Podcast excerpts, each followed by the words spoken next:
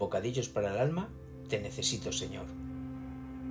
Yo estoy afligido y menesteroso, apresúrate a mí, oh Dios.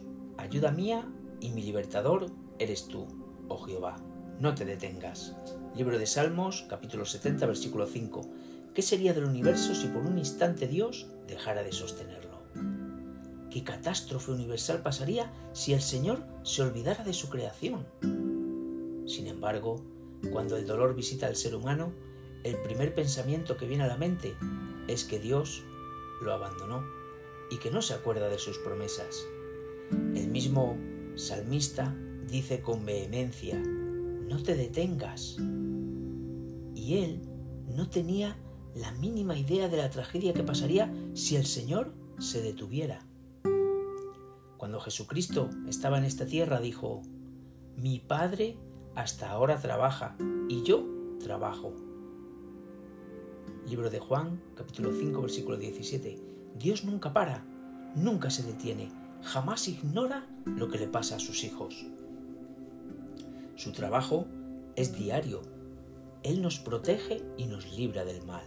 Sus ojos siempre nos vigilan, siguen los pasos de cada ser humano, listo siempre para socorrer. Versículo de hoy muestra el secreto de disfrutar del cuidado de Dios, reconocer que tú eres afligido y menesteroso, porque Dios no puede hacer mucho por el que dice, yo soy rico y me he enriquecido y de ninguna cosa tengo necesidad, como dice el libro de Apocalipsis capítulo 3 versículo 17. La suficiencia propia es una barrera infranqueable entre la criatura y el Creador.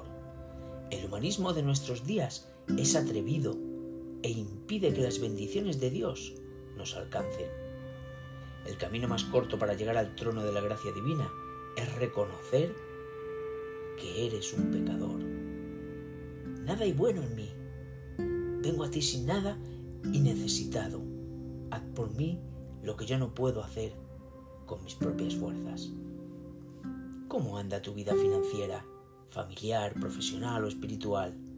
¿Luchaste por ti mismo tratando de recuperar el control de la situación, pero parece que no funciona?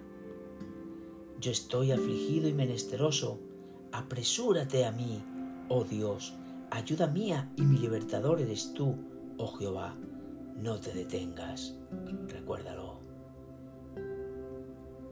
Que Dios os bendiga. Feliz día junto al Señor y recuerda que tú vales mucho para Dios.